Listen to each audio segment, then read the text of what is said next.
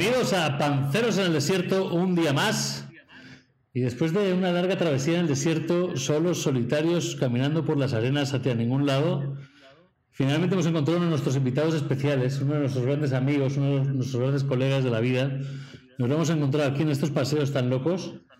Eh, lo teníamos prometido haberlo encontrado, lo que pasa es que se nos hizo la travesía demasiado larga. Y le traemos porque él es un especialista en el mundo de blockchain. Eh, si no sabes muy bien lo que es blockchain, esperemos que lo aprendamos hoy con él. Pero también del Bitcoin, que seguro que has escuchado más de él. Tampoco tenemos mucha idea, pero a lo mejor él también nos puede dar un poco más de luz. Con todos ustedes, en en el Desierto, Luch BJ. Hola, hola a todos, ¿qué tal? Encantado de estar aquí con los Panzers. Qué grande tenerte aquí. Grande, Luch, un lujo tenerte hoy, que nos cuentes tu sabiduría del Bitcoin. Nos ha, costado, traerle porque se lo pasa viajando por el mundo, pero hoy por fin parece que está ya ahí parado en, el, en, Austria, en casa de sus padres, y le hemos podido enganchar una hora normal, eh, alejado de las orillas de mar y de lo que le ha dado la vida del Bitcoin, pero hoy lo tenemos con nosotros. No sé si quieres, no sé, hacer una intro eh, más o menos de lo que vamos a hablar hoy, eh, Luch. Eh, algo como a grosso modo de, si pensásemos en blockchain, eh, ¿qué dirías tú en tres frases? Ok, eh, bueno, a ver, o sea, hay muchos temas aquí, ¿no? Puestos. vamos a empezar a romper un poco, a, romper el tema en, diferentes categorías interesantes y hablar de ellas como, unos verdaderos panzers. Okay. Eh, yo, yo, diría que eh, antes de quizás hablar del Bitcoin, podemos empezar a hablar un poco del blockchain, que es un tema bastante interesante que nos está persiguiendo los últimos 10 años y, y, y, hay muchas opiniones, hay muchas ideas, se habla mucho de lo que no es, de lo que puede hacer, de lo que será, pero, eh, pero de manera, quizás de manera más fácil para, para introducir un poco el tema, eh, yo diría que el, blockchain, o sea, la manera más fácil de entenderlo eh, es, el blockchain es un poco la tecnología que está atrás del Bitcoin. O sea, cuando escuchamos Bitcoin, realmente lo que hace el Bitcoin, el Bitcoin es el blockchain. Y el Bitcoin eh, es el primer experimento mm, de blockchain que funciona. y que hasta hoy en día funciona, ¿no? Está funcionando y, seguirá funcionando. ¿Qué es el blockchain ahora? Sí. Una pregunta, Luch. ¿Todas las criptomonedas, eh, que se oye mucho ahora hablar de ellas y tal, todas lo que hay detrás es blockchain? ¿O hay algunas que no usan blockchain? Bueno, muy buena pregunta. Quizá empezamos por ahí. O sea, hay 5.000 monedas, creo, hoy en día, o quizás son más. Joder. Eh, hay la marihuana coin, el Jesus coin, hay, hay todos tipos de coins. Eh, y muchas de estas prometen utilizar la tecnología blockchain. No todas utilizan la, tecnología, la tecnología blockchain, eh, pero lo que podemos decir que sí, el 99% utiliza una forma de blockchain. Lo que pasa es que si tú eh, imitas o copias el blockchain del Bitcoin, no estás realmente añadiendo ningún valor. O sea, si simplemente es una copia de lo que ya existe, ¿en qué estás ofreciendo algo de nuevo?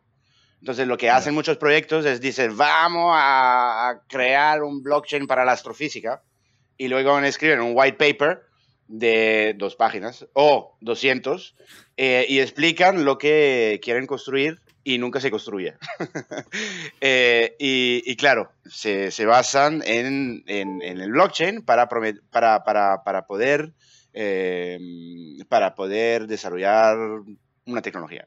entonces, sí, mucho, muchas de las criptos, se habla de cripto, de o sea, las criptos son proyectos que utilizan o intentan utilizar eh, la, tecnología, la tecnología blockchain para resolver un problema.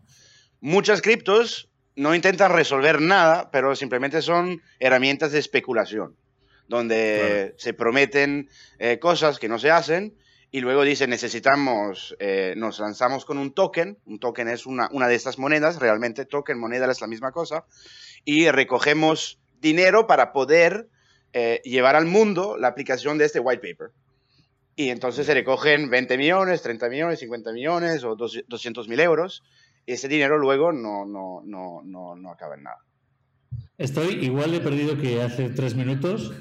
Eh, hay, que, hay, que, decir, hay que decir un momento una cosa, que estamos aquí los cuatro en una videoconferencia, eh, los oyentes no ven en iVoox, nos hemos puesto todos una imagen detrás aquí Mou tiene a Don Pimpón y a Spinete mientras hace esta pregunta de que está perdido. Ahora, por favor, todos imaginando eso, pues continúa. Mientras preguntas, o sea, vamos a las bases. Hablamos de blockchain, ¿no? Como sería cadena de bloques, ¿no? Si fuese así, si lo latinizamos un poco. Cuando decimos tecnología de cadena de bloques, ¿a qué nos referimos? ¿Qué es exactamente eh, cuando comentas que muchas de las cryptocurrencies o las monedas estas de los bitcoins que hay usan este tipo de tecnología? ¿Qué es exactamente lo que se refiere? ¿Qué es lo que está, ¿De qué estamos hablando? Sí, súper pregunta. Yo creo que va a ser más fácil empezar por ahí que, pasar por las criptos y los proyectos, ¿no? Eh, a ver, blockchain, como lo, acaba de decir tú, una cadena de bloques, ¿no? Eh, o sea, la, manera más fácil de explicar el blockchain es la convergencia de diferentes disciplinas eh, científicas. Criptografía, distributed networking eh, y, sobre todo toda una parte también de, signature signing, que, que pertenece también a la parte de criptografía. Pero, a ver, em, la manera en la cual nos vamos, nos vamos a imaginar el blockchain es cada bloque, o sea, hay que entender los bloques primero de poder hablar de esta cadena, ¿no? Dentro de los bloques se, se, guardan, si queréis, unas transacciones entre, vamos a llamarlas entidades. Em, y entre esas entidades, eh, o sea, diferentes entidades pueden transaccionar. Y esas transacciones se van a guardar, lo vamos a simplificar en un Google Sheet o en un sheet, en un spreadsheet, y ese spreadsheet se va eh, de manera muy segura a eh, poner, a cerrar con una llave y poner dentro de un, dentro de un, de un block, ¿ok?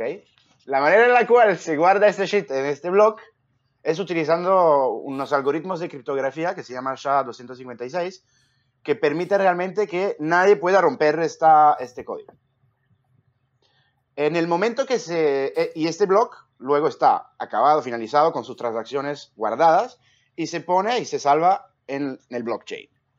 En el momento que se añade el siguiente block, eh, que son cada 10 minutos, depende de la blockchain como está configurada, eh, para, crear la llave del nuevo block, o para poder garantizar el contenido del nuevo block, hay que incluir la llave del bloque anterior.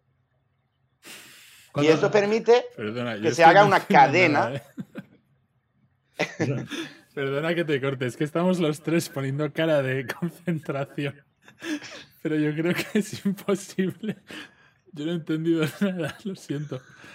Pero, pero, es bueno que no hayamos entendido nada, porque yo me estaba preguntando, Lucas, según lo explicabas, es tan complicado que es que tiene el valor de la seguridad, ¿no? Un hacker no puede entender ni lo que cómo hackear esto.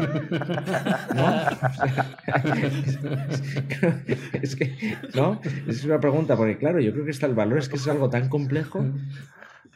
A ver, es claro, es tan difícil de explicar que dices, bueno, toma mi dinero, haz lo que quieras. Vale, no, pero sigamos. Entonces, tenemos, yo me he enterado, tienes los bloques y dentro de los bloques unas especies de, de códigos de transacción para tú acceder al bloque anterior necesitas o sea, para crear un nuevo bloque necesitas la llave del, del bloque anterior. Cuando, dices llave es password, como un password o una contraseña. Sí, exacto, exacto. Eh, vale, bien, vamos bien. Exacto. Entonces, gracias por la ayuda. Lo que vas metiendo es en los bloques. Eh, cada bloque tiene una contraseña y a medida que vas metiendo más bloques se vuelve más complicado porque se convierte en una unión de miles de contraseñas para desbloquear lo que hay adentro de ese, bloque, de esa caja, ¿no? Simplemente. O sea, el hecho, que el, el hecho de añadir un bloque, un bloque nuevo hace que se complica la criptografía, porque para romper toda la cadena de bloques deberías romperlas todas. Y solo tienes 10 minutos de hacerlo antes que cambie toda la criptografía, porque cambia todo el código en el nuevo bloque. Voy a, quizá la manera más fácil también de entenderlo es, hay que, yo creo que la parte más fundamental de todo esto no es tanto entender toda la secuencia, eso viene con el tiempo, pero es entender el, el algoritmo de criptografía, que parece una palabra que me estás contando aquí.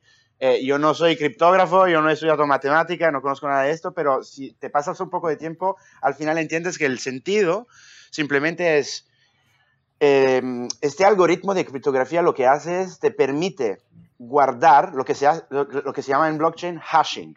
El hash realmente es poder criptografar un contenido. El contenido puede ser Mo o puede ser eh, la librería del Congreso. Entonces, todo un contenido, la constitución, da igual, puede ser eh, una información, o sea, un, dato informático, que sea binario, que sea texto, que sea, lo, da igual, y con el algoritmo criptográfico se guarda, se, traduce en un código de 256 caracteres. Este código de 256 caracteres es el digital signature de este contenido. Si tú cambias ahora una palabra, un carácter, ni una palabra, ni un, un carácter en la librería de Congreso, va a cambiar el digital signature. Vale.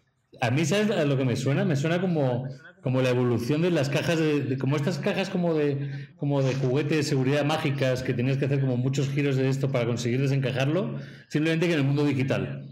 ¿No? O sea, como que han sacado estas, estas, como estas cajas de los magos chinos, ¿sabes? O sea, no sé si os acordáis, pero había como unas cajas con truquitos, como que te meten el dedo y no te lo puedes quitar, ¿no? Sí. Simplemente que, un candado al escape room. Un candado al escape room, exacto, un candado al escape room. Lo que pasa es que lo que han hecho es agarrarlo todo, esas ideas desde los magos chinos y lo han metido al mundo tecnológico digital para convertirlo en una complejidad brutal, llenarlo de miles y millones de candados chinos para que el que intente tocarlo no pueda ni mover uno. Y el propósito de todo eso es dar seguridad y una descentralización, ¿no? Que nadie tiene como el poder de romper la banca. ¿O qué? Muy bien, eh, o sea, exactamente, ahí, ahí vamos. O sea, el punto de esta tecnología es simplemente también permitir de mm, no tener que confiar em, en otros para poder eh, mm, eh, hacer transacciones con otras personas que no conoces. O sea, la idea... Hay una parte, hay una componente que, mm, que nos ayuda a entender todo eso, es que en, en, el blog, en el Bitcoin, en el blockchain del Bitcoin, cuando se lanzó, y en, en muchas blockchains hay lo que se llaman nodos o validatores. O sea, hay en el network de ordenadores que valida toda esa información, todos esos bloques, todos esos códigos, en continuación una búsqueda de la última versión de la blockchain. Y solo la última versión de la blockchain, y la que tienen todos, es la versión que sigue. Y eso permite que si alguien intenta crear una versión del Bitcoin, de la blockchain del Bitcoin, que no es la buena, si, todos no tienen manera de validarla, no puede ser aceptada. Y, eso y este código distribuido permite que podemos descentralizar la confianza entre el ser humano. O sea, Luca, que una pregunta ahí. ¿Se puede decir conectado a eso? ¿Hay un dueño único detrás del Bitcoin que puede influenciar todo? Te hablo de Bitcoin porque es la, la cripto más conocida, ¿vale? Pero cualquier otra, ¿no? Pero ¿hay un dueño detrás de eso? O sea, es un poder absolutamente descentralizado. Satoshi Nakamoto. Es el nuevo dios. Hay alguien ahí detrás, ¿no? Lo cual es bueno y es malo, ¿no? Tanto si es sí como si es no, la respuesta va a ser, o sea, a mí me da mal rollo, la verdad, porque, bueno, da la sensación de que no hay control, pero por otro lado tampoco quieres tener control de que haya una persona que sea la creadora, influenciadora y que tenga acceso a todas esas keys y que pueda yo sabes que siempre cuando pregunta, con esta pregunta siempre me viene cuando me, tengo que contar una cosa. Yo cuando yo, Lutz y yo vivimos juntos en Dublín durante tres años. Lo voy a contar aquí para que todo el mundo tenga muy claro esta situación y porque hemos invitado ya a Lutz también a este lugar. Pasamos tres años maravillosos de nuestra vida allí en un lugar que estaba húmedo, teníamos pesas en el baño, hongos en la ducha, por la humedad que tienes en ese país. Y en uno de esos días que llegábamos a la casa, eh, estaba ahí en casa, ya estaba echando, estaba hablando y me dice, voy a comprar bitcoins. Y yo dije, ¿qué? ¿Bit qué? También deberías hacerlo. Pero espera, Mo, ¿qué año estamos hablando? Porque claro, ahora todo el mundo lo dice. 2014. 2014. Yo creo que nadie hablaba de esto. No, solo Lucho. O sea, Lucho habla de muchas cosas y una de esas era los bitcoins. Entonces me dijo, tú tienes que comprar bitcoins. Y digo, ¿por qué? ¿Qué, qué dices? Y entonces me empezó a contar a modo mucho menos técnico que ahora, que si había unos mineros en China, me puso un documental en YouTube de miles de ordenadores haciendo minería y yo digo, no entiendo nada. Y yo te digo que en esa época el Bitcoin estaría, no sé, a 300, 400 dólares. De ahí hasta ahora, ¿no? Y ya no sé por qué he contado esto, pero es, quería contar, no, porque, pero, la, esto. Ah, sí, la, ah, pregunta que decía Lucas es si hay un dueño, ¿no? Entonces, siempre, en esa pregunta yo siempre pensé, yo, joder, y si todo esto es un fraude y hay un tío detrás he contado toda esta historia y cuando él quiera aprieta el botón y abre todas las llaves. Bueno, bueno por cierto, un Madoff, ¿no? que se, acaba de morir. Un Madoff, una, escala, una estafa eh, Ponzi, ¿no? Un Madoff chino, exacto, pero del coin. Totalmente. Entonces, eh, para, para, para, para, desbloquear, o sea, botón de desbloquear todas las llaves. Abrir llaves. Para que, para que la, para que la para que la, la, audiencia de los Panzers pueda realmente conocer también la otra versión de la misma historia, eh, hay que decir que también ah, eh, es verdad que yo vivía con Marcos y lo hemos pasado realmente muy bien hablando de cosas así y muchas más. Eh, y fue simpático porque, claro, del punto de vista de Marcos, fue eso es un Ponzi scheme y es una mafia nigeriana detrás. Tú te están enviando un email para invertir en una cosa que no conoces, no sabes ni entiendes la mirada de lo que me estás contando. Y en YouTube hay miles de vídeos así que te, con un enlace para, para poder hacer una transacción a alguien, ¿no? Y yo le estaba diciendo, párate un momento, esto no es lo de siempre. Y hoy Luca tiene cuatro Lamborghinis. y, yo, y, y, sigue trabajando. esperando que alguien abra el botón y, le robe a todo el mundo todo el dinero de repente de la noche a la mañana. Y se vea que es un Mother Case. Luca, entonces, ¿por qué no puede ser una, un esquema Ponzi eh, y por qué esto no hay, no hay un dueño detrás? O sea, ayúdanos a entender, dentro de lo que has explicado de los bloques y demás, porque yo creo que eso es interesante saber.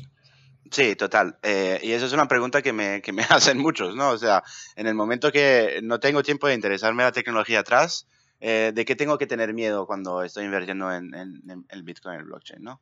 La verdad, primero te voy a contestar que la, la única cosa de, que, de lo que hay que tener medio son los intermediarios que te dan acceso a a, comprar esas monedas, porque ellos sí que son intermediarios y no son dentro del blockchain. Tú te vas a Coinbase, por ejemplo, que hemos escuchado esta semana que salió en el Nasdaq, eh, y seguramente hablaremos de esto. Eh, y claro, eso es un intermediario externo al blockchain, donde puedes comprar criptomonedas como el Bitcoin. Y en este momento, claro, ahí hay un riesgo, porque eso es un, una empresa centralizadas con fallos de seguridad que puedan salir en cualquier momento y tus monedas mm, compradas, si las dejas en un servicio como esto, pueden desaparecer de un día al otro. Pero eso no hay nada que ver. Eso ha pasado. ¿Ha habido algún exchange de monedas que de repente ha desaparecido? Ahora menos, ahora menos porque hay un mercado mucho más grande y es importante poder prometer una seguridad más avanzada. Es mucho más atípico ver exchanges fallar así. Pero en el año donde Marcos y yo estábamos hablando de estas cosas, en Japón había un francés que lanzó un exchange que se llama el Mount Gox y se llamó el ah, Mount Gox Hack, donde realmente desaparecieron 50 millones de, de, Bitcoin de un día al otro. ¿Y, eso fue y el francés acabó en cárcel. Ah, acabó en la cárcel, Japón, también había desaparecido. Todavía está en cárcel, porque claro, le se acusó a él directamente de decir, nos han hackeado el exchange, eh, que necesitamos ayuda a encontrar el dinero de esta gente y realmente la gente decía, pero nos, nos has hackeado tú, ¿no? Eh, bueno, esa es otra historia. Para, volver a lo que decía la pregunta que tenías eh, tú, eh, Busto, es que yo creo que, o sea, mm, primero, no hay, no hay una persona atrás del blockchain con acceso o códigos para poder apagar el sistema, cambiar el sistema, eh, eh, monopolizar el sistema. No existe nada de esto. O sea, es realmente distribuido. Cuando te interesas un poco más y miras la tecnología, realmente te das cuenta que es imposible que un agente pueda take over el network. Y la, prueba de esto está, es. Está diseñado para ser autosuficiente, ¿no? El, el, sistema. O sea, la red, la red autogenera bloques. O sea, es un sistema inteligente, es un Skynet que genera bloques. No, no, no necesita mucha inteligencia, no hay inteligencia artificial en el blockchain, es simplemente un código que se, que se repite y está distribuido. Entonces, si falla en un lado, sigue existiendo en otro. Y solo puede seguir existiendo en otro si está validado por todos los otros que están encendidos también. Y, y una pregunta, em, lo de los ordenadores estos que se usaban para minar, ¿no? Que era como... Sí. Lo que decía Mo, ¿no? Metías un ordenador conectado ¿eh? y. Aún se usan. Todavía se usa, vale. Quería preguntar si todavía se usan. Dos ventas en Amazon, perdón, tarjetas gráficas para la minería. A tu pregunta que la vas a hacer hacen? a la tarjeta gráfica. ¿cómo, ¿cómo, se mina? ¿Cómo se mina ¿no? el, Bitcoin? O sea, ¿para qué hace falta un ordenador potente conectado al blockchain? Sí. Y que te genera monedas. Súper pregunta. O sea, ah, ahí volvemos un poco a este código, el hashing, ¿no? Algorithm. O sea, lo que pasa es que cuando si volvemos a este hashing algorithm, voy a volver un poco al ejemplo. Tenemos un bloque, tenemos unas transacciones. Ponemos todas estas transacciones en un bloque. Y ahora queremos decir, se cierra este bloque para siempre. Para cerrarlo necesitamos generar este hash, este, este, esta palabra de 256 caracteres, y se la ponemos encima de este bloque. Eh, para encontrar este hash, ¿vale? Se necesita muchísima capacidad de cálculo. Vale. O sea, no es que... Y, y, qué pasa? Cuando el Genesis Block, el Genesis Block del Bitcoin, era el primer bloque. El primer bloque se llamó el Genesis Block y fue creado solo. Y de ahí empezó todo. El, bloque Genesis Después, muy, muy, religioso, la situación, muy diosa. Es como el Big Bang, ¿no? claro, como el Big Bang del Bitcoin, el Genesis Block. Yo creo que es un mal nombre, porque alguno dirá, a ver cuándo viene el bloque Apocalipsis. claro, el último. El bloque envenenado. Muy bueno. El bloque Apocalipsis, eso no lo había pensado. Eh, claro. Pero lo que pasa es que, claro, en los primeros bloques, cuando eran pocos, si tú tenías el primer bloque y le ponías el segundo bloque, cuando ya llegabas al bloque número 10, tenías solo 10 bloques que utilizar como contenido para generar esta palabra, mm. este código. Ahora estamos a 400.000 bloques después de 12 años. Entonces, ¿qué pasa? Que tú tienes que utilizar siempre más capacidad de cálculo, pero que cada 10 minutos que se pone un bloque 9, tienes que recalcular todo. Todas las, las tienes todos los passwords anteriores. Todas las llaves de cada bloque tienen que ser eh, utilizadas para calcular la llave del nuevo bloque. Yo un minero me lo imagino. Yo un minero me lo imagino como. Eh, ¿Sabes cómo estas películas cuando están intentando el hacker intentar sacar un código? Al minero me lo imagino igual, pero con, más números y sudando más y con más tiempo, ¿no? Pero todo el rato haciendo el número 256 caracteres. A, B, C, A, V, hasta que va encontrándolo. Lo hace, lo hace el ordenador. No, lo hace el ordenador, claro, pero hay un minero mirándolo, ¿no? Para que no se caliente el ordenador o algo. Sí, pero el, minero está en calzoncillos tomando una cerveza, ¿no? Tampoco. El ordenador está full, con unos aires acondicionados ahí puestos en Hong Kong. pero han reventado las ventas. Fíjate, ha pasado algo muy curioso en los últimos meses. Que ahora que lo conecto a la pregunta de Pepe y a todo lo que contabas, Luca. Las tarjetas gráficas Nvidia, que es la marca 1, ¿no? De segunda mano, se han vendido más caras que las de primera mano por la, por la falta que hay en el mercado. Joder. Eh, porque lo compran para minar. Pero es que necesitas una buena tarjeta gráfica. Porque minar, ¿qué es? ¿Cómo se ve una minería de estas? ¿Es como un videojuego al final? ¿Para qué necesitas una tarjeta gráfica tan buena? Super preguntas. O sea, estamos hablando solo del blockchain del Bitcoin. Del Bitcoin. Porque, claro, podrías minar. Depende también, o sea, ahí vamos en cosas un poco más complicadas, pero para, para que lo podáis entender también, la relación entre lo que hay que minar y cómo se mina y quién participa y los incentivos que tiene el minero depende del el algoritmo de consenso, que es otro algoritmo. En el Bitcoin se llama el proof of work. Entonces, que si tú demuestras que has puesto capacidad de cálculo, realmente estás creando confianza. La idea de Satoshi, la persona que inventó, se dice, todo esto, o el grupo de personas que está atrás de este pseudónimo, eh, era de decir cómo podemos utilizar algo, una constante del universo, como la energía, para generar confianza. Entonces, si no tiene costo algo, va a ser muy difícil eh, mantener esta confianza, porque si es gratuita, yo la puedo romper en cualquier momento. Entonces, hay, hay que crear una mecánica de incentivos para que las, las personas que puedan resolver este código y permitir de validar los nuevos bloques, realmente lo hagan con un incentivo de económico. Y además, lo, lo bueno de todo ese sistema es que el incentivo económico que sale a los mineros es justamente el token que se emplea en... o sea, es un círculo eh, cerrado, ¿no? Eh, ahora, para volver a las tarjetas gráficas, em, en el año cuando yo y Mo eh, estábamos mirando las condiciones de las paredes en esta casa, salían tarjetas gráficas que, em, que realmente eran suficientes para hacer un cálculo. Tú decías, y es increíble, hay personas que creo que en 2010, ¿no? O ya en 2008, cuando salió el la primera versión del Bitcoin, del blockchain, tú con una tarjeta de Nvidia de esta época, que eran mucho menos buenas, podías en una hora crear 100 Bitcoins, porque ponías toda tu capacidad de cálculo de tu tarjeta gráfica de tu casa. a resolver estos hash de estos códigos. estamos, hablando de, estamos hablando de un ordenador en casa, ¿no? Estamos hablando de la tarjeta gráfica de un laptop. O de o sea, en 2008 los primeros mineros tenían un laptop cualquiera, o sea, un portátil, y ya podían minar y a lo mejor en esa época con, con, la facilidad que tenía abrir esos bloques, podían sacar en una hora, pues eso, 50 bitcoins. Exacto. ¿Y cuánto dinero? Claro, porque no, 50 bitcoins. menos que En esa época valían nada. En, esa época Bitcoin. O sea, 100, 100 bitcoins en el año 2008 creo que eran 0,0001 céntimos de dólares. O sea, pero tú como minero ganabas el valor de Bitcoin. O sea, ¿ganabas un Bitcoin o ganabas el, tu trabajo de minería? tú ganabas en Bitcoin, exacto. Tú, no, no, no. Tú ganabas Bitcoin. Entonces, tú hacías esto. Es como claro, el, los primeros... Es como el, antiguo minero cuando iba a sacar oro, pues lo que se llevaba era el oro en los bolsillos. ¿No? Su propio oro. Este, en vez de sacarse el oro, se llevaba unas Bitcoins. Claro, pero una pregunta, y el, hecho de que cada vez sea más difícil, ¿no? Generar bloques porque requiere, es como exponencial, ¿no? Lo de la, potencia computacional que necesitas.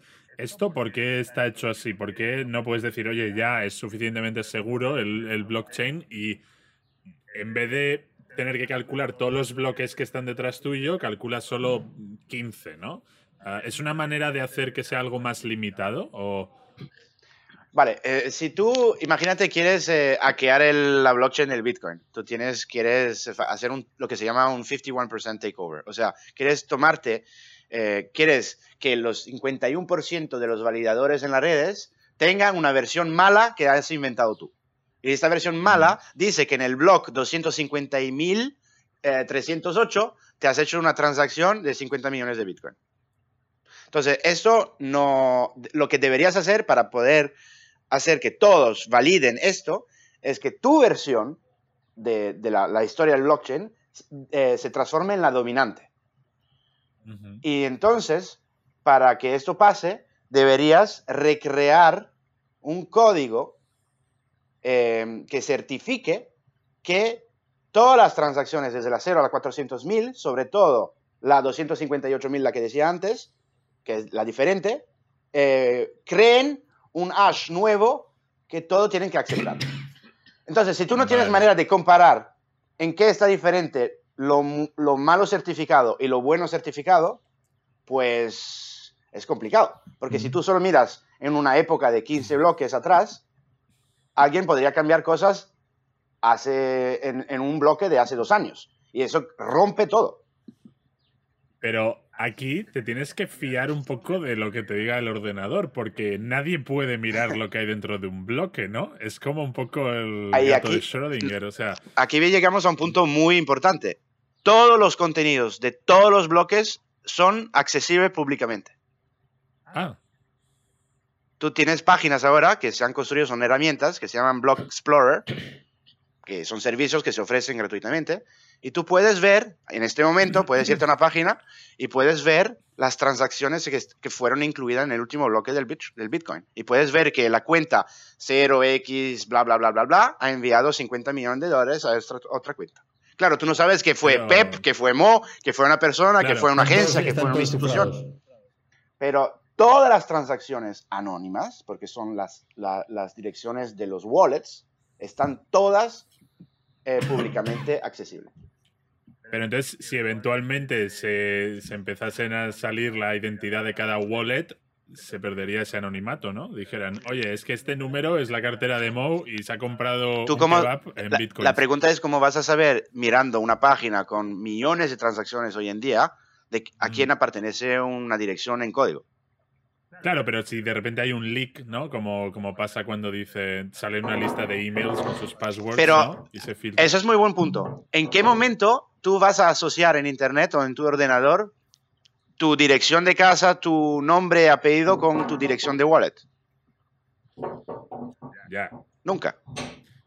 Pero eventualmente, ¿no? Cuando se convierta más como un método de pago tradicional, ¿no? Que ya está empezando a, ser más aceptado, pues llegará un momento que igual te abres una cuenta en un banco normal y dice, ¿cuál es tu, tu Bitcoin wallet, ¿no? Pero si pasas por un intermediario, estás fallando el sistema tú deberías interagir directamente con el blockchain. Si tú, si, si, tú utilizas un intermediario donde es fácilmente quizás eh, analizable el, hecho que utilizan siempre la misma cuenta Y hay servicios de, eso, de esos hoy en día que analizan como los flujos de dinero dentro del, del, blockchain para entender, pues mira, Coinbase está utilizando, eh, está, tiene estas direcciones. Pero eso son, son cosas eh, abstractas y que, o sea, más complicadas que vienen después y son menos importantes. La, la, la, verdad es que cuando, tú puedes crear una infinidad de wallets en el blockchain. Tú no estás limitado a utilizar un wallet. Tú puedes crear, tú, puedes tener hoy en día, en, en, las siguientes horas, te puedes poner ahí, y en Ethereum, por ejemplo, también, te puedes crear una infinidad de wallets. Tú no tienes que tener una cuenta, puedes tener cuantas cuentas quieres. Y vale. en 2015, que justo hablando de este cifrado, durante esa época, hace 6-7 años, siempre hablaban que el Bitcoin era una manera para que los narcotraficantes, los maleantes pudiesen hacer transferencias sin que nadie supiese lo que estaban haciendo. Sí. Mo. Eh, de hecho, es, una pregunta que tenía anotada, que es que eh, ahora que 2015 es eso, pero en, 2021 yo creo que este año o a, finales del pasado, Ursula von der Leyen, ¿no? que creo que es la presidenta de la Comisión Europea o lo que sea, atacó, atacó a todas las criptos, al blockchain como tecnología, diciendo eso precisamente. Es una moneda incontrolable, es una moneda destinada a pagos ilícitos, asesinatos, narcotráfico, secuestros, etcétera, porque no tiene trazabilidad, es una forma de blanquear capital. O sea, el ataco de forma directa. Y yo complemento tu pregunta para Luca con ¿por qué los gobiernos están tan nerviosos? Claro. Bueno, a ver, eh, son puntos muy válidos y no hay que esconder, vamos a empezar con, no hay que esconder que cualquier forma de dinero que sea menos costosa interesa el narcotráfico. Eso no quiere decir, pero tampoco que el Bitcoin fue inventado para permitir al narcotráfico de evadir más fácilmente. Luca, armas se han comprado con dólares y con euros, seguro. Sí, Total, exacto, Y, droga también. Me, hizo mucha gracia porque yo pensaba, ¿qué, ¿qué, pasa? ¿Que antes el narcotráfico no pagaba en euros o en dólares? exacto. Pero ah, eh, enlazándolo un poco con esto, tú, Lutz, cuando empezaste a invertir en Bitcoin, que era un proyecto realmente nuevo, que no se sabía que iba a tener el valor que tiene ahora, ¿Lo hacías más por tema de, inversión, especulación o más por tema ideológico, no? Porque tú eres muy como anti-banca central, anti-reserva federal, ¿no? Y entonces era un poco más por ahí o más por la parte invertir dinero, como en bolsa. Vale, hay muchas cosas aquí. Voy, a dar un, par de puntos. Eh, primero en el tema de, la, de, lo que es el narcotráfico, que hay un análisis que se ha hecho eh, y se, se, se, miró también, hay monedas que están pensadas para ser mucho más anónimas que el Bitcoin como Monero. Monero utiliza una tecnología que se llama Zero Knowledge Proof, donde realmente tú no sabes nada de nada. Nadie de nadie puede entender nada de nada dentro. Está todavía todo muy público, pero muchas más cosas son privadas. Entonces permite aún más cosas a nivel de narcotráfico. Lo que pasa es que la pregunta es, hay un, hay un, informe que salió el año pasado del IMF, ¿no? del International Monetary Fund, que dice que en, los últimos 10 años eh, los bancos, eh, los fraudes que hicieron los bancos en, eh, inversiones internacionales, sobre todo con y ni hablamos de bailouts, ¿no? que hemos visto con, con, en 2007 con la crisis financiera, pero simplemente con lo que son reglas que, que, todavía no, no, no responden a, a, la, a las normativas de cada país a nivel financiero, pero hay muchísimas transacciones de, de, de currency exóticas y ahí hay muchísima fraude de parte de los bancos. Entonces se, se, ha, se ha, hecho una simulación y, y, y hoy en día se sabe que más de 3 mil millones de dólares es la suma que realmente los bancos del mundo eh, hacen, fraude. Eh, hacen fraude. Entonces la pregunta es, no es una, cuestión de narcotráfico. El narcotráfico mm, eh, tiene su, impacto, pero también hay una fraude que yo creo que muchísimos de nosotros ni podemos entender ni ver en nuestro día a día. Y esto está permitido porque los sistemas de, que utilizan los bancos y las bancas centrales para dialogar, comunicar, eh, están limitados a ser humanos eh, y se confía en estas personas para resolverlos o analizarlos. Entonces, eso es un punto. El otro punto para responder a lo que decías tú, Pep, es que, claro, eh, yo me interesé mucho de esto, primero por la tecnología, porque me parecía increíble que se podría hacer que se podría, que, tú, que tú podrías delegar la confianza humana a una máquina, que es algo que es una innovación que no hemos tenido. Y luego que todo esto fue un poco en respuesta, hay una parte ideológica que fue en respuesta a la crisis. Eh, os recuerdo que el Bitcoin salió en 2008, justo después de, de, todo lo que pasó con la crisis financiera y en la necesidad de crear un sistema alternativo nuevo eh, que sea eh, distribuido, que, no, que sea descentralizado, que permita la inclusión también de los unbanked. Hay muchísimos muchísimas personas en el mundo que no tienen acceso a servicios financieros como nosotros y que podrían aprovechar de una moneda o de un sistema así para poder hacer un crédito, un débito y, y, servicio financiero que tenemos. Creo que hablando de la seguridad, cuando estáis contándolo, a mí es verdad que, eh, con lo que comentabas también, Busto, eh, siempre se ha hecho, o sea, los bancos, con lo que habla Luca del tema del dinero, ¿no? de las personas, ¿no? que confiáis en las personas, pero todos los bancos o sea, durante los 90 y 2000 siempre ha habido personas detrás del blanqueo de capitales, o sea, del blanqueo de dinero, del dinero de narcotráfico, del dinero robado. Incluso Suiza tenía un sistema de bancario privado que nadie podía saber ni lo que entraba ni nada salía. O sea, tenían completamente tapado dentro de la misma Europa. Pues eh, secreto bancario, sí. De secreto bancario que es igual que un blockchain.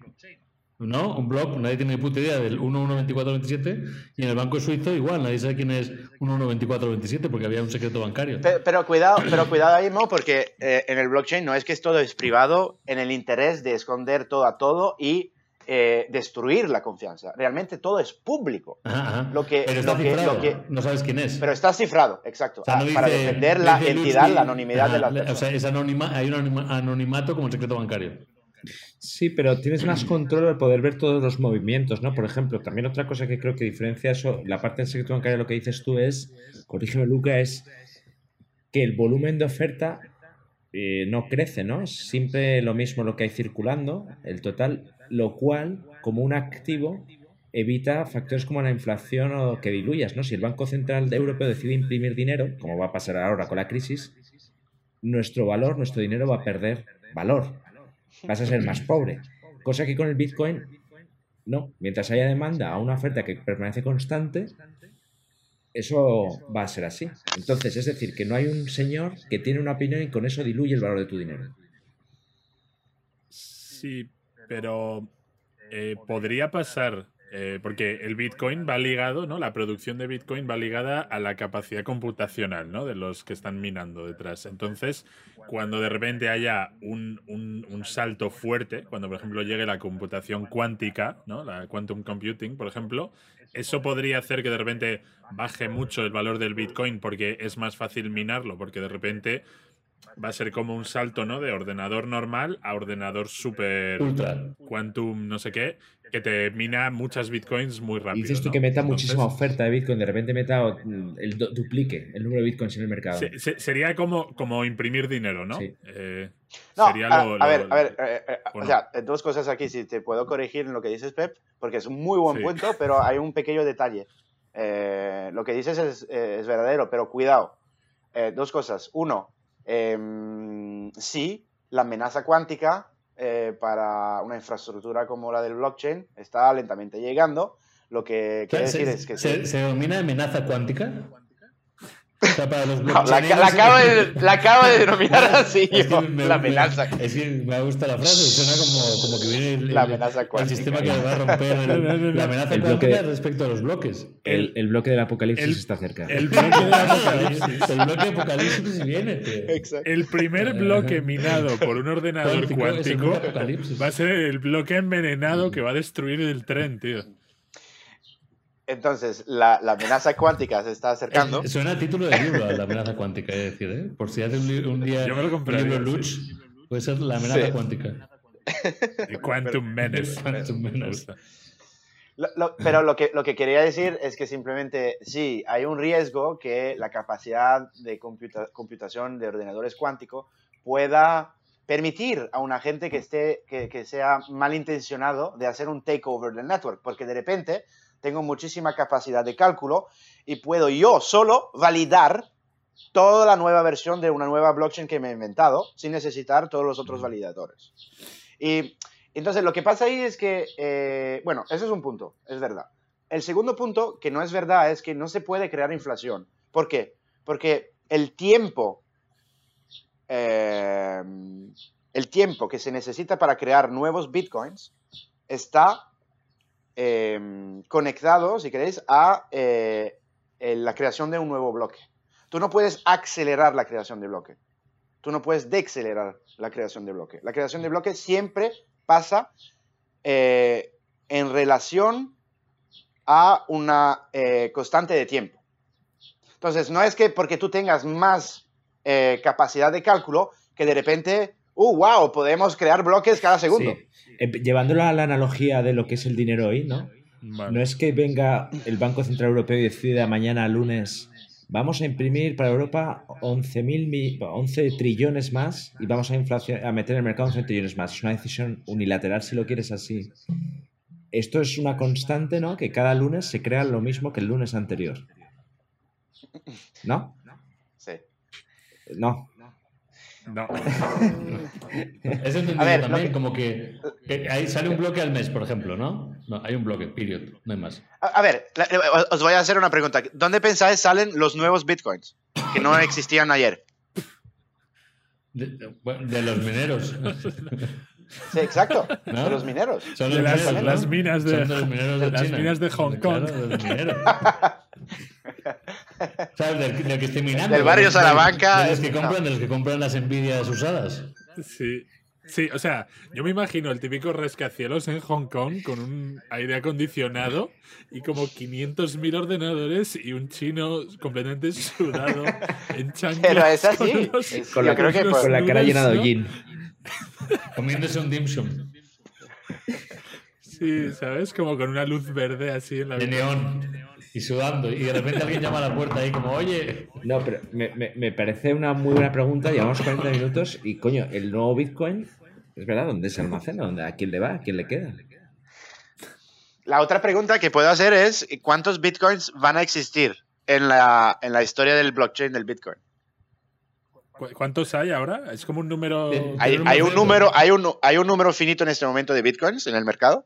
Pero ¿cuál es el número total de Bitcoin que puedan existir como está permitido o programado en el sistema? Hombre, si es, si es finito, es finito, ¿no? O sea, quiero decir, por eso iba yo un poco por todo el tema de la inflación. Con un número finito. Exacto. Es un valor refugio totalmente. Total. Entonces, el sistema está pensado para crear 21 millones de bitcoins. Nada más. Ni un medio bitcoin más. Y en este momento estamos a 18 millones de bitcoins minados en el sistema. De los cuales 4 millones se han perdido para siempre porque la gente no se acuerda de su llave. Ah, ya. El típico, ¿no? Y ahí, si, queréis, podemos hablar mucho de esto, porque la historia es muy simpática.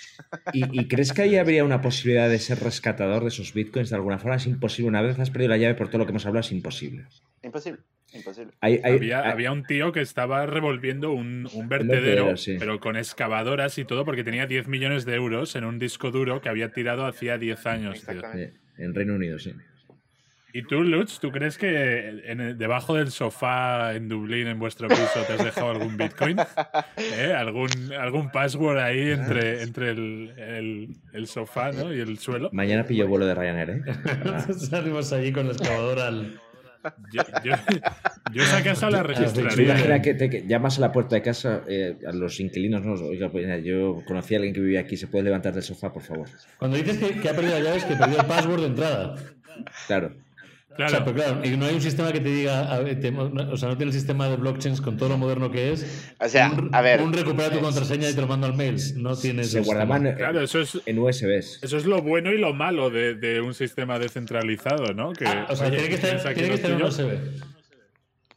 Pero si lo pierdes, tú no, no, puedes llamar no, no, no, no, A ver, la password, lo que se entiende por password, no es realmente panceros en el desierto 2021, pero es un código que, nos permite realmente abrir un wallet. Un wallet tiene una dirección y la password se llama public key y private key. Entonces, la private key es un código que te permite abrir el correspondiente public key. La public key sería un piso y la private key sería la llave para tu piso. Si tú pierdes la llave, no vas nunca a poder entrar a tu piso.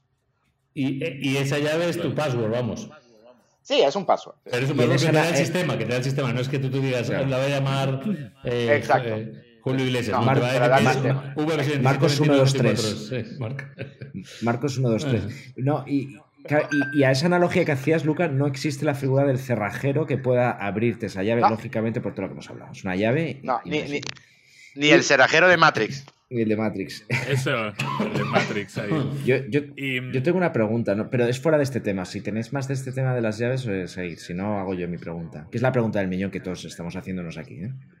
sí, ¿cuál hay que comprar? Bueno, voy un poco más por ahí, sí. O sea, un palurdo como yo, como los panceros, puede hacer pasta aquí aún, Lucas. O sea, aquí hay un negocio. La rentabilidad esperada de esto es alta. Conecta esta pregunta, por favor, a cuál es el futuro de todo esto. ¿Es más un valor transaccional, un activo que simplemente se revalorice? ¿Cómo lo ves tú? Vale. eh, ok, te, te- te voy a responder de otra manera. Más que dar consejos financieros en qué invertir, eh, creo que es más interesante, eso es da- permitir a las personas quizá que nos escuchan eh, escuch- eh, eh, realmente entender cuáles son las herramientas que me permiten analizar un proyecto y determinar si, si, si, si es un proyecto que, que está construyendo algo de valor o no.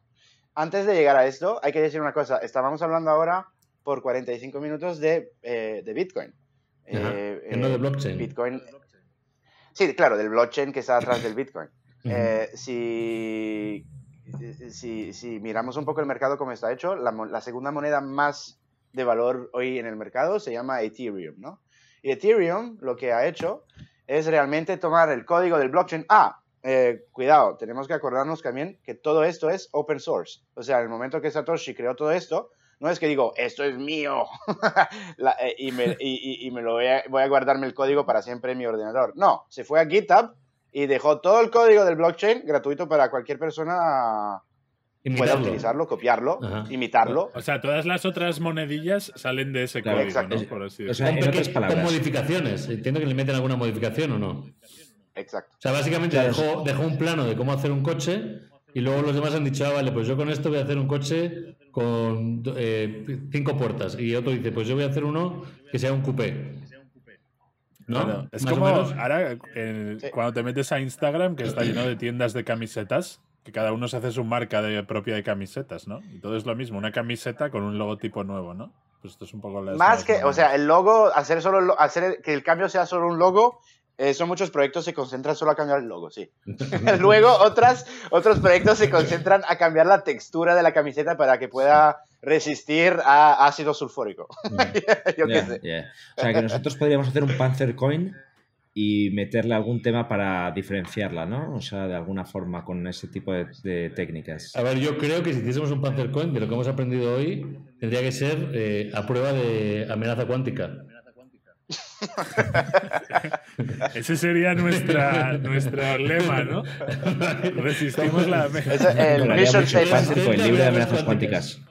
Exacto. Pero mira, ahora una de las coins de las que más se habla es la de Dogecoin, ¿no? Que es la del perro, que es un meme. O sea, salió como una broma, el perro este de los memes.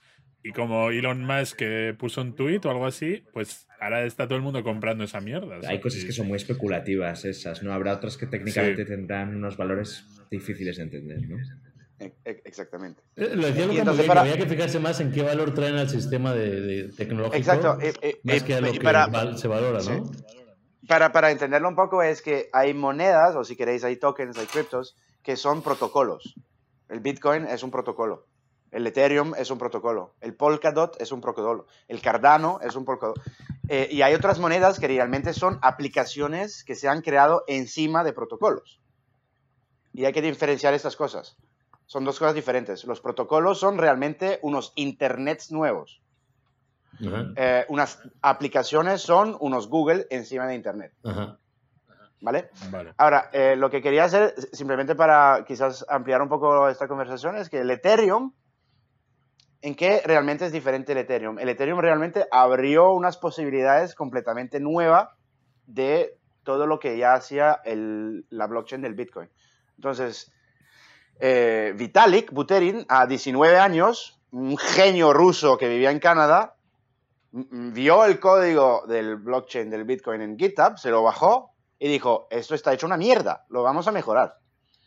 Y eh, introdució lo que se llama una virtual machine, o sea, puso un ordenador dentro del blockchain para que se puedan, lo que se llama en, en ordenadores, un Turing, como Alan Turing, un Turing Complete eh, Computer, lo que permite programar funciones y poner estas funciones dentro de, ah, dentro de las transacciones de los bloques. ¿A qué quiero llegar aquí? Es que el Bitcoin es, una, es algo de bastante primitivo que nos permite simplemente eh, exchange, ¿no? Eh, transferir valor. En Ethereum, en las transacciones también hay código de programación que resuelve funciones. Pero en, la práctica, en la práctica, un ejemplo práctico ahí, perdón. Sí, entonces, eh, con, esta capacidad de programar, por ejemplo, tú puedes decir, en la transacción que yo hago con mi Ethereum wallet, cuando te envío un Ethereum a ti, Pablo, voy a poner una transacción, eh, voy a poner en mi transacción también una función que el Ethereum Virtual Machine tiene que resolver, que es 2 más 2 igual, y cuando a ti te llega, o a mí también porque estoy en copia, me llega la respuesta, porque es un ordenador, me, llega, también, me llega el dinero más la respuesta, 4. Entonces se pone la capa. bueno, te llega lo que se llama un contrato, que es un smart contract. Ah, y el contrato eh, tiene las funciones, el código, el, programa y la ejecución del código, la respuesta del programa. Que el smart contract, eh, así de fin de cuentas, también se puede llevar a un mundo más terrenal y hacer smart contracts legales en el mundo real. O sea, como imagínate que Pablo y yo tenemos una disputa por los derechos de panteros en el desierto. Entonces yo le mando un Ethereum con, eh, con una demanda legal, con una demanda, con una demanda legal o uno, con un contrato a firmar por él y que, el sistema de seguridad de bloques no esté basado solo en temas de transferencias económicas, sino también transferencias de contratos de seguridad. Si, tú me mandas un Ethereum, lo cojo. Si no, ya está. Y no te firmo nada. No, pero. Pues es lo que estoy diciendo. o sea, como que puedes moverlo a otra cosa, o sea, que... o sea, toda esta seguridad. Claro que solo va de dinero o también va de mandar cosas de manera segura. Eh, exactamente, ahí vamos, porque ahora hay toda una manía de los eh, non-fungible tokens, de los NFT, que seguramente habéis escuchado hablar de esto. Esos NFTs son una característica del de, Ethereum. Pero antes de llegar a eso, para responder a lo que decía Mo, la, o sea, em, la pregunta que te tienes que hacer primero es, a, ver, cuando creas un contrato que son eh, unas, em, unas reglas, de interactuar entre dos personas o más en un contrato. Eh, todo eso tiene que estar escrito en, el lenguaje de programación de Ethereum. Entonces, si tú no lo puedes abstraer de nivel matemático, no sirve a nada. Eh, tú tienes realmente que poder permitir a un, a un ordenador que, que, piensa de manera determinística si algún evento ha pasado o si algo se puede resolver. No tiene mucho sentido pedirle a un ordenador resolver algo de manera subjetiva. Porque no lo puede hacer. Entonces, si tú le dices, mira, vamos a utilizar, y aquí entramos en Chainlink, que es un servicio de oráculos, por ejemplo, si creamos un contrato entre nosotros, si la temperatura en India baja de 15 grados, hace un payout del seguro a los farmers que van a recibir esa transacción. Y entonces puedes utilizar un dato para determinar el outcome de un contrato. Mm. Ya te Ya, y automatizarlo.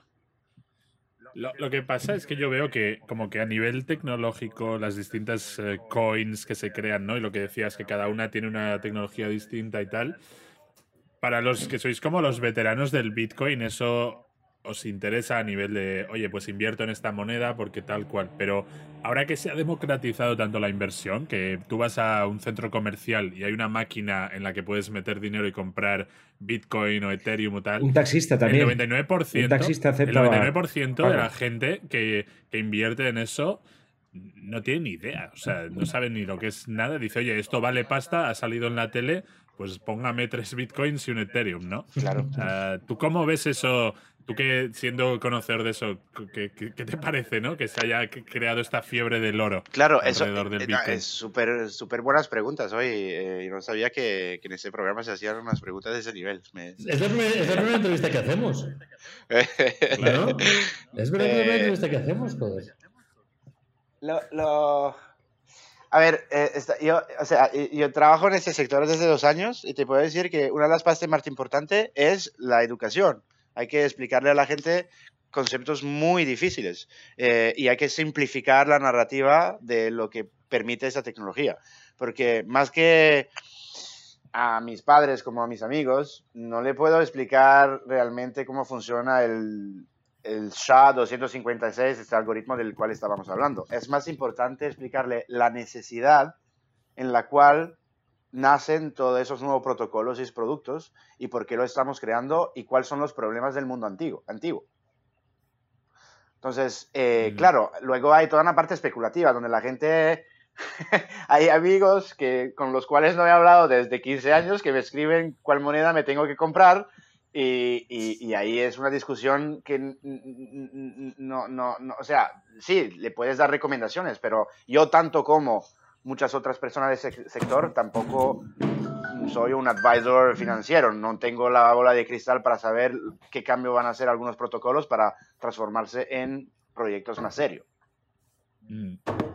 Claro. Pero eh, eh, está, claro, está claro que hay unos proyectos, perdón, eh, está claro que hay unos proyectos como unos 10, unos 20 proyectos que realmente están creando algo de bastante gordo, que, tienes unos, que tienen unos equipos muy buenos y eso es importante. Y eso quizás para la audiencia es interesante también. ¿Cómo puedo valorizar un proyecto? Eh, pues si te vas a la página y, también puedes ver que hay un board, unos advisors y son personas reales y la comunidad alrededor de este proyecto está hablando muy bien de, de esas personas. Por ejemplo, hay unos proyectos que tienen profesores de criptografía en la Cornell University, que es la mejor universidad en el mundo y, es el mejor departamento de criptografía. Y si esas personas trabajan con estos proyectos, pues ahí tienes un poco una garantía que hay personas atrás que saben lo que están haciendo. Si ahora eh, eh, Paco y,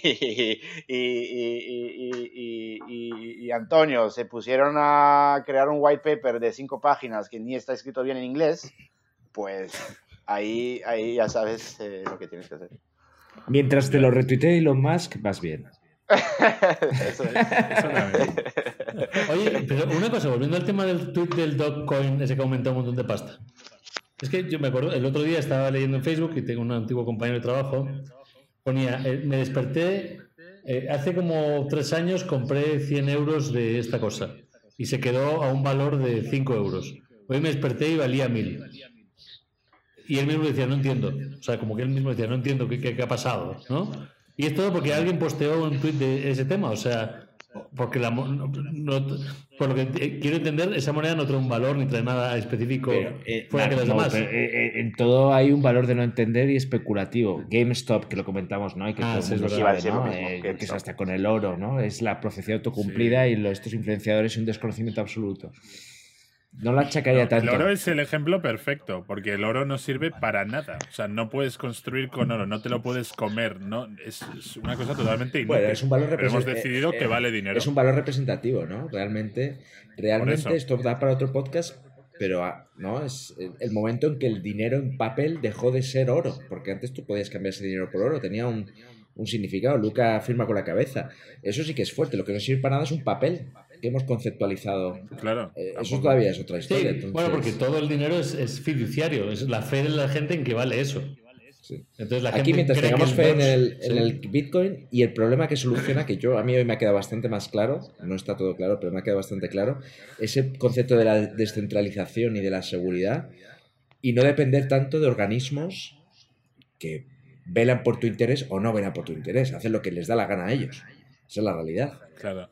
Manejados por personas. Aquí viene, ahora que estamos yo creo ya medio cerrando el tema, una pregunta que me ha venido a la mente según hablábamos del tema, ¿no? Y es que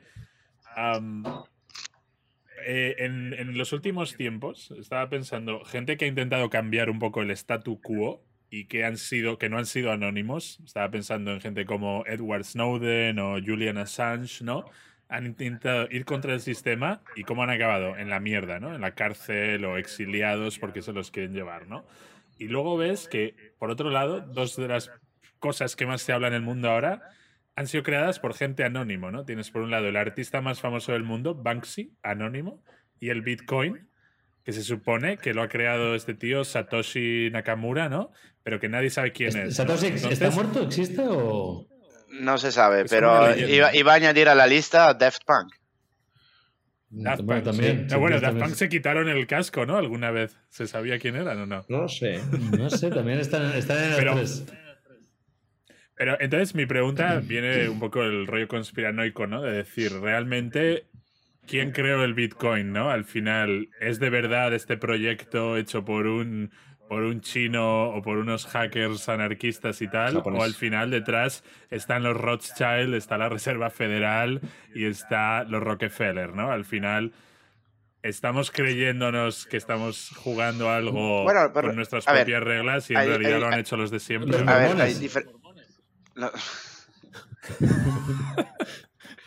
hay hay, que decir una cosa, o sea, si realmente fuera, fue, fue si realmente el, el Bitcoin fuese un, sistema inventado por las personas mismas del, del mm, eh, liderando el mundo financiero antiguo, eh, tendría muy poco sentido, porque ofrece unas posibilidades a personas que no han participado y no están incluidos en ese sistema. Entonces, los Rothschild yo lo quitaría completamente de la lista en ese momento. lo que, lo pero, que... pero cuando, cuando creemos que hay una, ese minero en Hong Kong, ¿no? Lleno de ordenadores y tal, y en realidad es en, una de las fincas de, los Rothschild, que son los que lo, han creado. Para que creamos que son otros los que ganan, pero como todo es pues siempre ganan los mismos. wallets. Y luego todo. Esas wallets. Son todas bajo el Rothschild. ABB2427, Rothschild Jr. ABB272929, Michael Rothschild. BV2427, John Rothschild. Sí, bueno, de ayer eh, salió la noticia que uno de los centros de inversión de Rothschild empezó a invertir mucho más agresivamente en cripto y se ha comprado unos cuantos Ethereum. Pero ahora de ahí a, pensar que, que, todo eso fue creado por Rothschild tiene, es, no solo es poco probable, pero es no es defendible de, también de manera de, cómo está evolucionando las cosas, ¿no? De, tú no pondrías el código de manera open source. Yo creo que Rothschild dirían, aquí tenemos un, una moneda mejor para el mundo y globalizar el planeta con el New World Order y todas esas conspiraciones y, no sé qué. Lo que, lo, que, lo que quiero decir también es que Satoshi Nakamoto, también es un seudónimo que, se ha utilizado para poner un, nombre detrás, encima de este white paper. Y, hoy en día hay, una persona que se llama Hal Feeney, que es una persona que estaba en silla de ruedas, eh, que se murió eh, justo en 2010, que ha sido un poco el padre de muchísimos de los conceptos detrás del blockchain en criptografía. Y, y, hay otros como Nick Zebos, que son otras personas que han colaborado por años. Los conceptos del blockchain nacen en los años 70. Eh, de una moneda digital, de la computación, de la criptografía, del el hashing algorithm no se ha inventado con el Bitcoin. El Bitcoin no ha inventado nada de las componentes. El Bitcoin ha sido una, una, una manera de armonizar todas estas tecnologías de manera que sirvan a todos de manera más ecua. Mm, vale. Súper claro. Clarísimo. Clarísimo. Aunque yo seguiría pensando que las tarjetas gráficas Nvidia que, que ya no hay stock en Amazon las han comprado todas los, los Rothschild. Los Rothschild. Ahí volvemos. es que Pep se acaba de ver un documental de tres horas y medio entre los Rothschild y, lo tienes ahí fresco en la mente. yo, creo que están en las pirámides, ¿verdad? Esa cripto Oye, una, última pregunta, una última pregunta que yo creo que ya es hora de cerrar, que, estamos abusando del tiempo de Lucas. Yo tenía, otra pregunta también, ¿eh? Una última ronda, una, una pregunta, o sea, una ronda de, rápida, ¿no? De final, de respuestas rápidas. Mi pregunta es, eh, yo voy todo el rato por el mismo lado. ¿Cuánto, Luca, van a tardar los gobiernos en sacar sus bitcoins sin meter las tarpas en esto? Vale, eso es un tema muy difícil. Eh, lo que está pasando es que Ethereum, si volvemos a la temática de Ethereum, Ethereum se creó, se fundó, funcionó y permitió a un ecosistema de aplicaciones descentralizadas, lo que se llama una DApp. Yo creo que todos aquí conocemos muy bien a Google y su marketplace de apps, pero claro, es un sistema hyper centralized en Google, ¿no? Entonces la idea es, si tú tienes una tecnología de smart contracts donde puedes programar funcionalidades, el, el, apex de esto es poder crear apps o decentralized apps que, que, utilizan toda esa tecnología y sean descentralizadas. Y eso es lo que está pasando con eh, todas esas, no sé si habéis escuchado hablar de decentralized finance, que son todas estas, la DeFi, como se llama, que son eh, aplicaciones de pues te permito hacer lending and borrowing, utilizar tus monedas, servicios tradicionales, pero descentralizados, eh, basados en el Ethereum. Ahora, el Ethereum detrás tienes eh, una parte del dinero que recogió del, eh, cuando se lanzó, lo utilizó para crear una entidad que se llama Consensus. Y Consensus, basada en Nueva York, está trabajando con muchísima, muchísimos grupos de infraestructura para permitir eh, la aplicación de la tecnología de Ethereum en diferentes partes de nuestra industria, de supply chain, medical research, eh, descentralizar la, búsqueda, la scientific research, descentralizar todo. Em, y una de estas cosas es trabajar, en ese momento están trabajando con seis bancos centrales para ayudarle a modificar la blockchain del Ethereum, o sea, crear una copia de la blockchain del Ethereum y que pueda ser utilizada para hacer el, el, ser el backend de una moneda digital nacional. Para el Eurobit. para hacer, un, la Eurocoin o lo que se llamará. El, ¿Cómo sería? Dólar, dólar bits, dólar... Ah. Bueno, en España sería el peso e coin. Peso e coin. Porque si es a nivel nacional. La peseta. Bueno, nacional o, la peseta. Peseta bit. Yo quería preguntar, yo mi pregunta así rápida antes ya que estamos cerrando es, ¿tú crees, Luca, que de aquí a 15 años el Bitcoin va a seguir existiendo y va a tener una representación más fuerte en nuestras vidas de que todo el mundo esté pagando con Bitcoins aquí y allí, con porciones de Bitcoin en plan 0,001 Bitcoin? ¿O el Bitcoin será dentro de 15 años lo que era el oro para las monedas de hoy en día? O sea, será una cosa que se quedó desfasada dentro de lo que es la, las divisas digitales, sea solo la base de una cosa que se quedará dentro de 15 años como algo que ya, ya ni se usa. Sí, yo creo que un activo financiero o un valor de transacción, ¿no? Ajá. Se va a quedar como, o sea, ¿cuál es tu punto de, su, de su, existencia en 15 años? Sí, lo que, lo que estamos viendo es que hay una fase de exploración de cada blockchain, donde cada blockchain se está especializando en resolver problemas distintos. El Bitcoin fue simplemente un experimento no, no, se lanzó para decir somos la nueva forma de pago para el mundo, ¿no? Eso simplemente es, o nuevo, el nuevo Gold. Simplemente es, Satoshi dijo, yo pienso que el blockchain va a resolver muchísimo de los problemas que tenemos de centralización de poder en, nuestro, en, nuestro planeta. Y para resolver el problema de centralización de poder y permitir a las personas confiar una en la otra, necesitamos quizá crear una tecnología que nos los permita. Y eso se hizo. Después hizo y os enseño por qué. Aquí un experimento que se llama Bitcoin. Entonces, la idea es que ahora el código, como está abierto y todo eso, y, todo eso se acaba en mil y miles y miles de proyectos que están intentando cambiarlo para resolver los problemas únicos del supply chain, los problemas únicos, yo estoy puesto en ese sector, de governance, o sea, simplemente de eh, gobernar eh, eh, una, ah, una, una empresa. Esperad que, que me está. Estoy sin electricidad porque estaba minando todo el día. se, le, se le, están quemando, los, bitcoins. Se está fusionando el sistema ahora mismo. Ha dejado ahí una, foto de pantalla de la playa ah. mientras terminaba Acabamos de vivir en directo. Yo creo que es la analogía como cuando en la mina de carbón, año 1810, se caía una beta, ¡boom! y se quedan cuatro mineros atrapados. Exacto. Moría el periquito, ¿no? El, moría el periquito. Ya estás, ya estás, ya estás. escape de gas. ¿Ya ¿Se te han quemado los bitcoins o todo bien? No, todo bien, todo bien. He tenido que apagar el minador porque estaba trabajando desde un día. Claro, claro. que se, me se estaba yendo la luz ya en la casa. Eh, no, y, y a lo que iba es que simplemente, claro, ¿dónde estará el Bitcoin en 15 años? Entonces, lo que estaba explicando es que o sea, tenemos que entender que todos esos experimentos tecnológicos entre ser humanos y tecnología mm, es esto.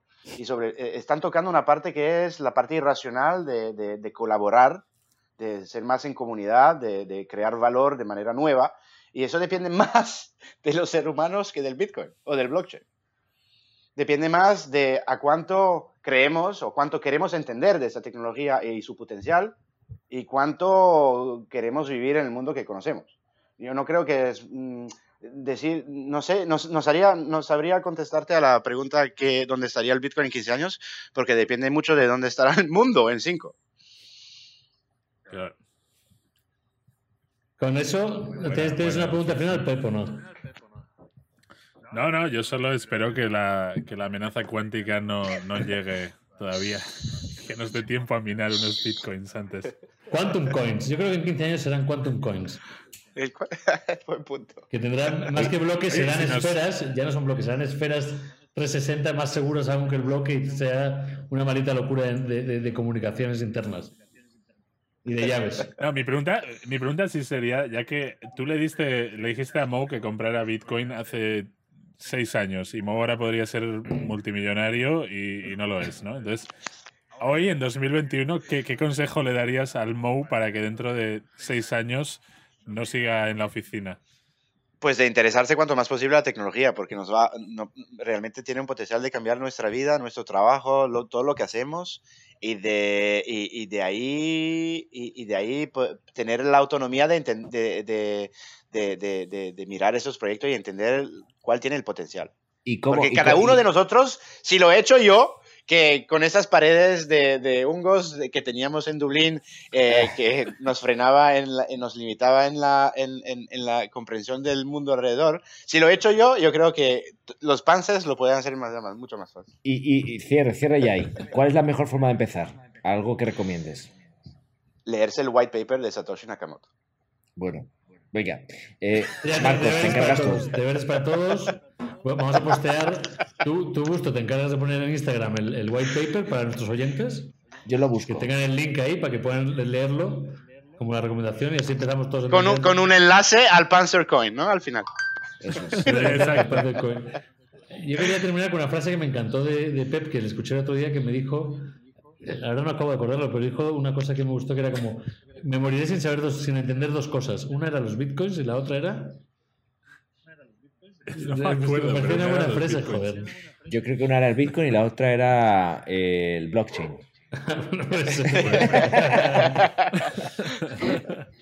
Bueno, con esto espero que hayamos eh, aprendido hoy en este largo travesía, este viaje más largo de lo habitual, entender un poco más de lo que estamos, de lo que es eso, de llaves, bloques, bits, coins y descentralización. Eh, eh, cuidado con el apocalipsis block y nos vemos pronto. Amenaza cuántica. La amenaza cuántica y pronto estaremos de vuelta. Gracias, Lucas. Muchas gracias. gracias por traernos, gracias por gracias, información y aprender tanto contigo hoy. Hasta la siguiente.